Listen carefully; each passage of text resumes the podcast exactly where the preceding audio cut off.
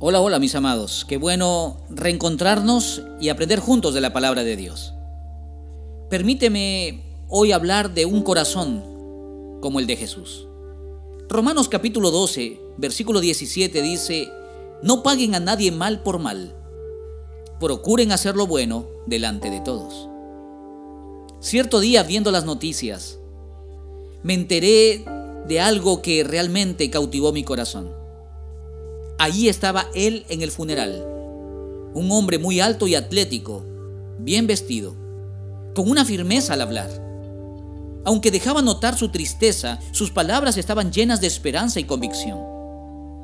Era Monty Williams, exjugador de la NBA. Estaba en el funeral de su esposa Ingrid, quien falleció a los 44 años en un accidente de tránsito. Ella fue impactada de frente por un vehículo que invadió su carril, causándole la muerte instantáneamente. Monty dijo palabras preciosas que solo pueden salir de un corazón que tiene a Jesús. Los primeros minutos habló de las virtudes de su esposa y lo mucho que la iba a extrañar. Luego empezó a hablar de Susana Donaldon, la mujer que impactó el auto de su esposa, quien también murió en el accidente. Pidió oración por la familia de ella, quienes también estaban sufriendo una pérdida.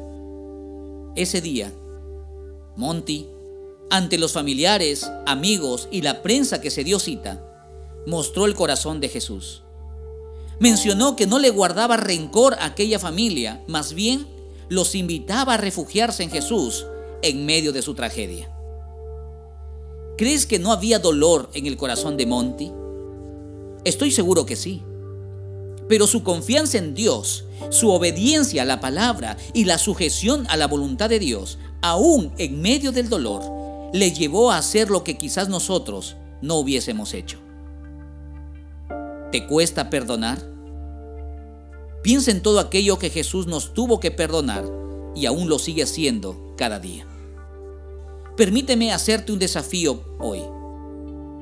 Ora y pide misericordia por aquellas personas que alguna vez te hicieron daño. Y perdónalos. Que Dios tenga misericordia de ellas. Debemos tener el corazón de Jesús. Él perdonó a quienes jamás se disculparon. Gracias por escucharnos. Será hasta la próxima. Bendiciones.